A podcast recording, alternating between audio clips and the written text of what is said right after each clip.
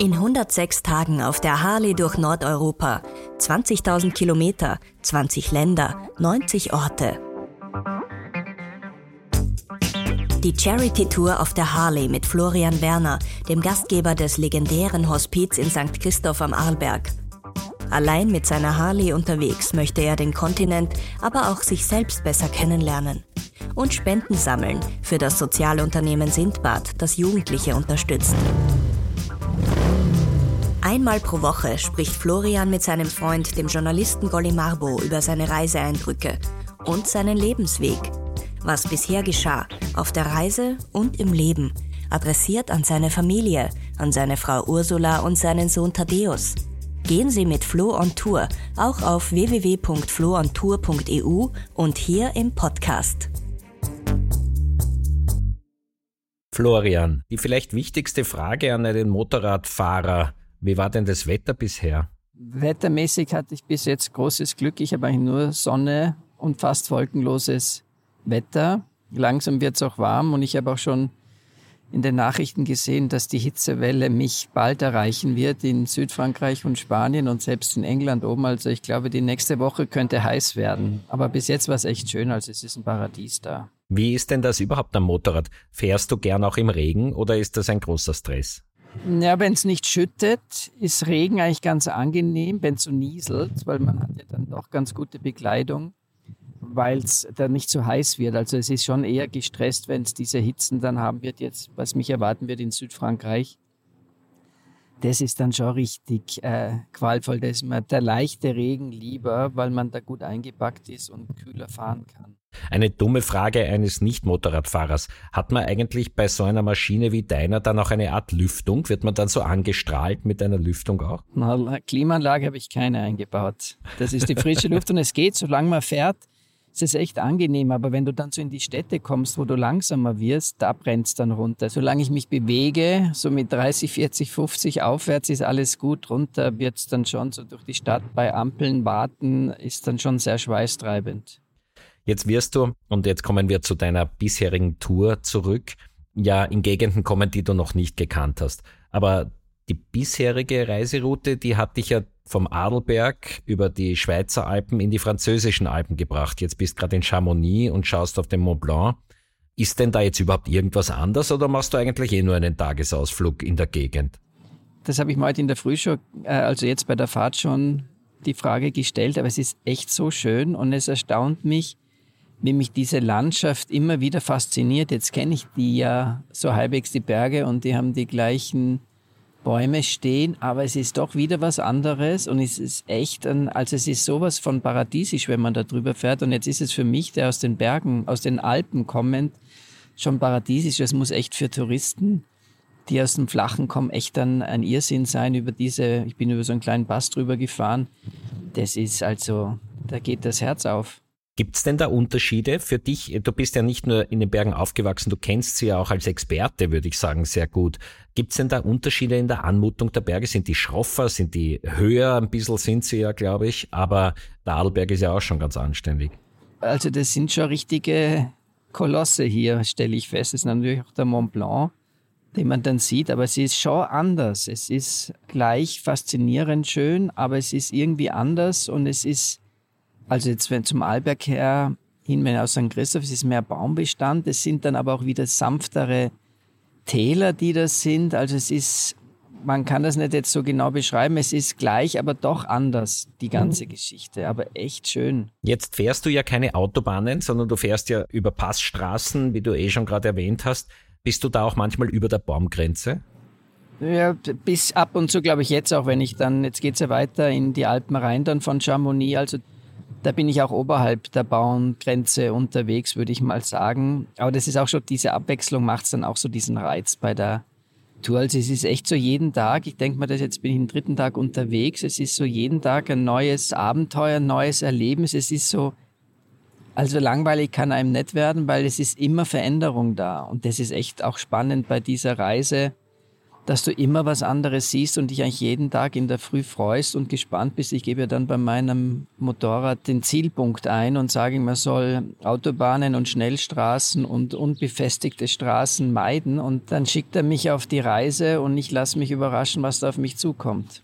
Kann man sich das so ein bisschen vorstellen? Es ist gerade die Tour de France. Ich weiß nicht, ob du das je geschaut hast, aber die faszinierendsten Übertragungen waren immer die, wenn es in die Alpen gegangen ist und die Radlfahrer dann über diese unglaublichen Kehren sich da hinaufgekämpft haben in die Berge. Fahrst du solche Straßen, solche engen Alpenstraßen? Ja, sowas kommt heute auch noch auf mich zu, diese engen Alpenstraßen. Also ich war auch mal hier bei einem Tour de France-Rennen, durfte ich eh bei einer Etappe dabei sein und habe da das erlebt, aber ich weiß das jetzt dann, wenn ich dann jetzt esse ich noch hier mittags in Chamonix und dann geht's da schon äh, relativ kurvig hinauf, aber es geht. Also die Harley, auch wenn sie noch so groß und so schwer ist, sie macht eigentlich alles, was man möchte. Man muss es nur sich trauen.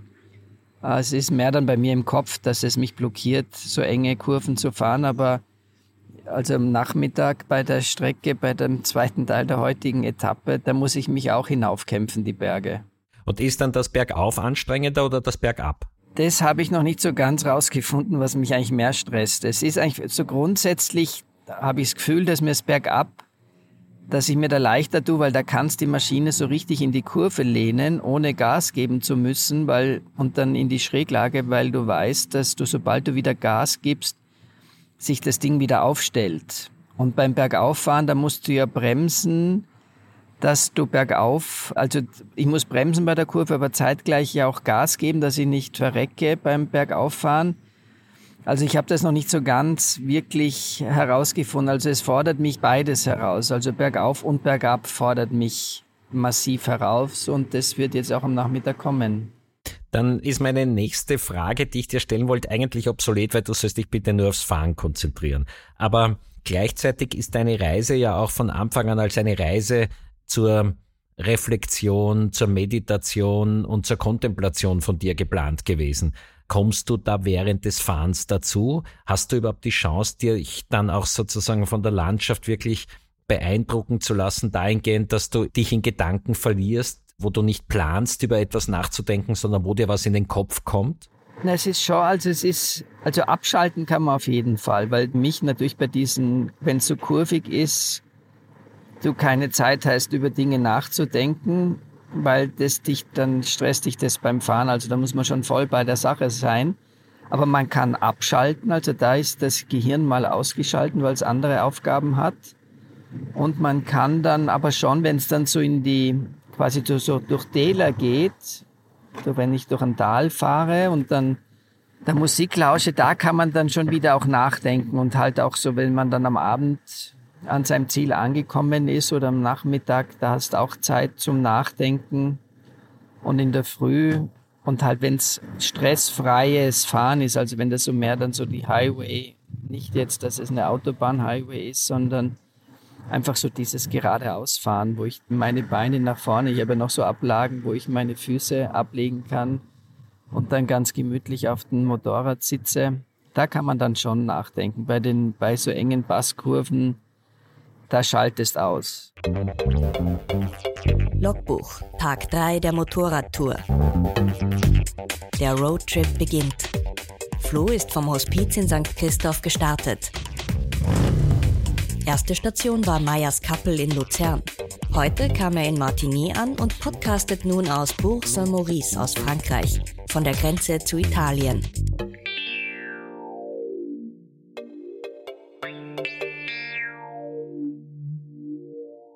Jetzt haben wir in unseren Gesprächen im Vorfeld ja auch darüber geredet, was du alles sozusagen mit dir noch einmal besprechen willst und ausmachen möchtest, vielleicht auch im Dialog dann mit deinem Sohn. Und das erste Stichwort, das du mir dann damals geschrieben hast per Mail war, Flo ist auf der Suche. Was heißt denn für dich, auf der Suche zu sein? Ich bin mir jetzt gar nicht mehr so sicher, ob man auf der Suche ist, sondern ob man einfach findet oder was finden kann und nicht suchen muss. Und das ist es auch jetzt, dieses, auf dieser Tour zu sein. Du bist ja auf der Reise und kommst ja nur so in Etappenzielen an. Also es ist ja nicht so, das Ziel erreiche ich auch bei dieser Tour nicht, außer dass ich wieder in Österreich bin, aber das, es geht ja dann, wobei da erreiche ich das Ziel, das, aber es ist ein Etappenziel in meinem Leben.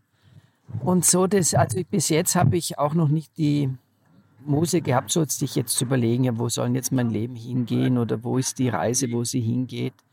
Und das ist, ich glaube, das ist auch so vergleichbar mit der Tour, dass du ja einfach das auf dich zukommen lässt, was passiert da draußen. Und das ist jeden Tag, als jetzt, heute ist ja der dritte Tag und ich lasse es auf mich zukommen. Gestern habe ich Freunde in Thun getroffen, war eigentlich nicht ausgemacht. Ich habe es einfach mal probiert. Ich habe gewusst, die sind dort. Dann haben wir gemütlich Mittag gegessen. Ich habe festgestellt, wie schön diese Stadt Thun ist. Und dann habe ich festgestellt beim Weiterfahren, nach Martigny, dass ich in Gstaad vorbeikomme. Das war mir auch so gar nicht präsent. Also das ist so das Spannende, dass mich ja auch hierzu das immer wieder was Neues erwartet und das ja, glaube ich, auch im Leben ist, wo du halt immer was Neues. Du kannst es gar nicht so planen. Und das ist sicher so eine Erkenntnis, dass du gewisse Abschnitte planen kannst, aber nicht alles planen kannst. Und das ist jetzt bei der Tour ist ja auch so. Ich habe meinen Tagesstart und mein Tagesziel, die Etappe geplant, aber wie mich dann das Leben dorthin bringt oder mein Motorrad dorthin bringt, weil das GPS da einfach dann sagt, das ist jetzt deine Route, die du heute fährst. Also und das suche ich ja auch nicht. Also ich weiß nicht, ob das so dieses Suchen ist oder ob man das äh, Sucher suchen, Finder finden Geschichte das sein kann. Also ich bin mir da noch nicht so ganz im Klaren. Also bis jetzt habe ich aber noch nicht gesucht. Es stellt sich ja sowieso die Frage, ob wir irgendwann im Leben ankommen können. Das ist ja von vielen Philosophinnen und Philosophen schon überlegt worden und eigentlich nie wirklich zu einem Ende geführt. Also ich wüsste nicht, wo ich ankommen soll am Ende der, meiner Reise, also meiner Lebensreise. Also wo ist denn das? Ja, wo ist denn das Ziel dann? Deswegen muss man auch so, jeden Tag, das denke ich, habe ich mir jetzt auch gedacht, du musst eigentlich jeden Tag auch von dieser Reise nutzen, weil das ist ja dann vorbei und dann kommt schon wieder dann das nächste Etappenziel und es sind aber alle Etappen so spannend und so anders. Und das ist ja im Leben auch, da ist jeder Tag oder jede Phase ist spannend und das muss man genießen, weil die kommt ja hinterher nicht mehr. Und jetzt auch, jetzt habe ich schon zwei Tage weniger auf meiner Reise und die sich nicht wiederholen lassen, natürlich Fotos die habe ich natürlich schon gemacht und die Erinnerungen, aber wiederholen lässt sich ja da nichts und das ist im Leben so und auf der Harley so. Da kommt nichts wieder, was ich da sehe. Es ist interessant, dass du das sagst. Ich wollte nämlich genau diesen Gedanken gerade aufgreifen. Als Junger, wenn man da verreist ist, dann hat man sich keine Gedanken darüber gemacht, ob man noch einmal wohin kommt. Da war man eigentlich sicher, ich werde dann noch einmal hinkommen, wenn ich möchte in unser beider Alter und bei der Fülle an Eindrücken, die du jetzt gerade sammelst, musst du doch davon ausgehen, dass du die wenigsten Orte, die du gerade besuchen kannst, noch einmal sehen wirst. Ist das jedes Mal auch ein Abschied? Na, also das ist jetzt noch nicht für mich ein Abschied jetzt von Chamonix oder von Gstaad oder von diesen, also jetzt, weil es halt auch in der näheren Umgebung ist von St. Christoph, was natürlich dann Schottland sein wird ob ich dann nochmal ins nördlichste Schottland kommen werde, das ist eine gute Frage, die weiß ich nicht genau. Aber sowas natürlich jetzt im Umkreis ist, in Mitteleuropa oder in Zentraleuropa, der, also von Start habe ich mich nicht verabschiedet und von Thun auch nicht. Und Chamonix ist auch immer eine Reise wert. Aber natürlich dann so entlegene oder Irland, ob ich jetzt war ich bis jetzt noch nicht in Irland, ob ich es danach nochmal nach Irland schaffe, Weiß ich auch nicht, vielleicht wenn ich mit der Family dorthin, aber dann ist es auch ein anderes Irland, weil ich ja das dann ganz anders sehe, als ich das jetzt bei dieser Reise sehe. Und natürlich auch, also da der Baltikan, weiß ich auch nicht, ob ich noch so oft dorthin komme und bis zum Nordkap. Also da sind sicher so Orte dabei, was ich mir jetzt auch noch nicht überlegt hatte, ist, dass das Orte sind, wo ich dann nicht mehr, wahrscheinlich nicht mehr vorbeikommen werde. Das ist schon so. Also da gibt es sicher Orte, wo ich einmal bin, und weiß, da werde ich in diesem Leben nicht mehr vorbeikommen. Naja, da reden wir dann noch einmal über genau diesen Gedanken, ja. im Besonderen, wenn du dann im Baltikum bist oder vorher im Nordkap. Am Nordkap, sagt man wahrscheinlich. Du, Flo, jetzt ganz was anderes, was mich immer schon umgetrieben hat. Und vielleicht kannst du mir ja auch als Wirt deine Antwort geben. Warum schmeckt ein Baguette in Frankreich so viel besser als irgendwo sonst auf der Welt? Diese Frage kann ich dir auch noch nicht beantworten, weil ich bis jetzt heute noch nichts zu mir genommen habe. Ich bin ja da in der Schweiz weggefahren Aber dann war ich ja wegen unserer Aufnahme etwas herausgefordert, weil ich jetzt nicht gewusst habe, wie sich das ausgeht, dass ich um elf einen WLAN-Zugang habe. Dann musste ich noch meinen Laptop aufladen, weil der natürlich auch wieder leer war. Ich bin das noch ein bisschen gestresst mit der Elektrizität auch. Und dann habe ich plötzlich gesehen, dass der Chamonix nur noch 20 Kilometer entfernt ist und ich sage, aha, das geht sich aus, dass ich mich hier niederlasse bei einem Restaurant, wo ich jetzt dann auch Mittag esse. Deswegen sind sie eigentlich recht freundlich und haben mich hier meinen Laptop aufladen lassen. Ich glaube, es ist ja so oft so, dass du, wenn du eine Gazpacho isst in Spanien, die Gazpacho in Spanien besser schmeckt und du kannst sie nicht wirklich mit nach Österreich nehmen, weil wenn du sie hier isst, die Gazpacho nicht so schmeckt und das ist sicher so, dass da, da gehört ja zu einer Gazpacho gehört mehr im Umfeld als nur die Suppe itself, sondern halt auch die Atmosphäre und das Feeling, das man hat, äh, wenn man sowas isst oder auch das Baguette. In Frankreich, da werde ich ja noch ein bisschen was kriegen, Baguette und ein Kaffee und Butter und Marmelade, weil halt da diese Stimmung ganz anders ist. Also das Gefühl, das man hat, wenn man in den Ländern ist, und dann diese Speise dort isst, äh, ist einfach, weil es dann halt auch so dieses, also jetzt gerade jetzt bei der Tour dieses Urlaubsfeeling dann auch ist. Also da glaube ich, ich kann mir schon vorstellen, weil wir können das ja beim nächsten Mal klären, wie das jetzt mit dem Baguette in Frankreich ist, ob das besser schmeckt als das Baguette in Österreich. Aber was du beschreibst, hat natürlich ganz bestimmt seine Richtigkeit. Man ist natürlich auch mit der Seele und der Psyche und man ist auch in einer gewissen Stimmung und äh, man hat an einem Arbeitstag wahrscheinlich nicht die Muße, ein Essen auch so zu genießen, wie es dann eigentlich sich verdienen würde. Ja. Auf seiner Charity-Tour sammelt Flo Spenden für Sindbad. Das Sozialunternehmen bringt SchülerInnen aus Brennpunktschulen mit MentorInnen zusammen. In einem einjährigen Programm sollen die Mentees in eine für sie neue Lebenswelt eintauchen können und sozial gestärkt werden. Das soll Zukunftsperspektiven und einen Zugang zum Arbeitsmarkt eröffnen. Unterstützen Sie Sindbad auf www.floontour.eu.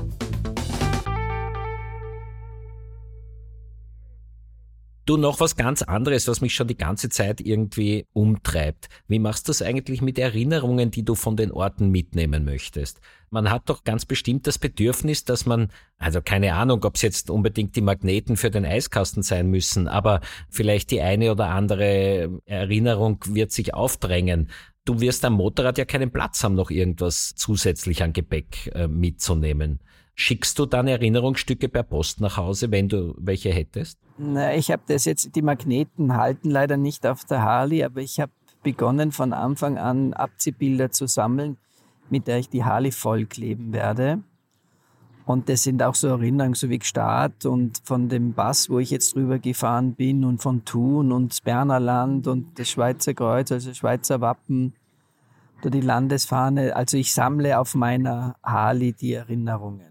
Und ich nehme mal an, dass die, wenn ich Ende Oktober ähm, in der Steiermark eintreffen werde, relativ vollgepappelt ist mit den diversesten Abziehbildern. Also das ist mein Erinnerungsstück dann.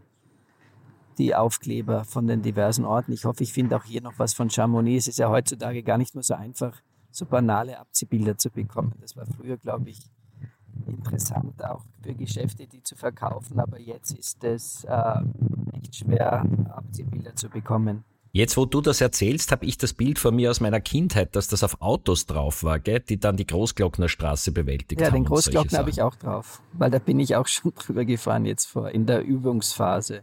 Und den Arlberg-Pass als ersten Pass habe ich auch drauf.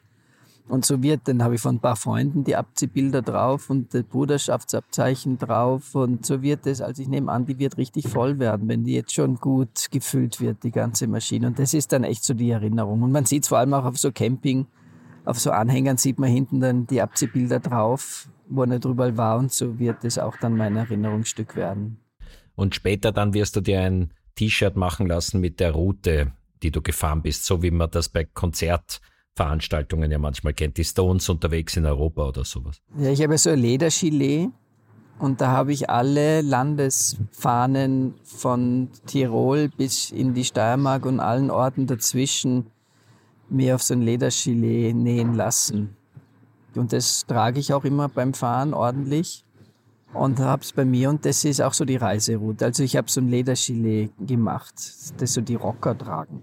Sehr cool. Musst du dann ein Foto auf die Plattform stellen, ja. falls nicht schon geschehen. Was aber dort zu lesen war auf deiner Homepage, war, dass du mit äh, viel Gepäck unterwegs bist. Und wie war denn das? Hast du alles aufs Motorrad anstandslos draufgekriegt, was du mitnehmen wolltest? Na, ich musste am Abreisetag, Gott sei Dank bin ich da früh aufgestanden, musste ich noch, also ich habe die ganze letzte Woche eigentlich Ballast abgeworfen. Da hat ja auch einer hat ja gepostet, dass ich zu viel Gepäck dabei habe und Ballast abwerfen und dass eben so eine Reise auch zum Ballast abwerfen ist. Ich musste am Montag noch Ballast abwerfen, weil ich gemerkt habe, dass das Ding unrund läuft, wenn ich fahre, weil dann zu viel Gewicht hinten war und da habe ich echt noch einiges weggelassen, was ich eigentlich mitnehmen wollte und damit das ganze Ding leichter wird und also für mich die größte Tasche ist ja die Tasche, wo das Camping-Equipment drinnen ist, wobei ich dort auch schon, also selber kochen, das habe ich abgehakt, das wollte ich ja zuerst.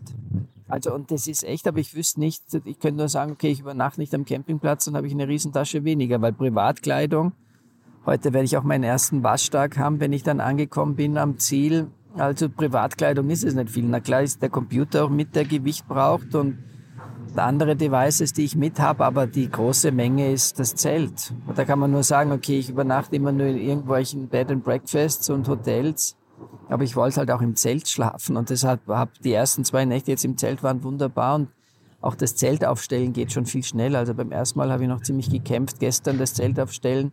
Es funktioniert schon besser und ich schlafe Gott sei Dank echt gut in dem Zelt. Das ist ja cool, was du schon von den ersten drei Tagen an Erlebnissen mitbringst. Beim nächsten Mal, wenn wir uns hören, müssen wir unbedingt über den Waschtag reden. Da bin ich auf deine Schilderungen sehr gespannt, weil du ja. hast ja ein ganz spezielles Tool mitgenommen. Jawohl. Ja, Florian, dann pass auf dich auf. Danke. Komm gut wieder heim. Verzeih diesen altväterlichen Abschluss. Ja, nein. Aber den werde ich zum Prinzip machen. Sei vorsichtig. Und Jawohl. bis zum nächsten Mal. Alles klar, danke dir. Bis zum nächsten Mal. Ciao. Was bisher geschah. Die Charity-Reise durch Nordeuropa finden Sie überall, wo es Podcasts gibt und auf www.floontour.eu. Bei Insta auf florian.werner und auf TikTok Florian Werner 373.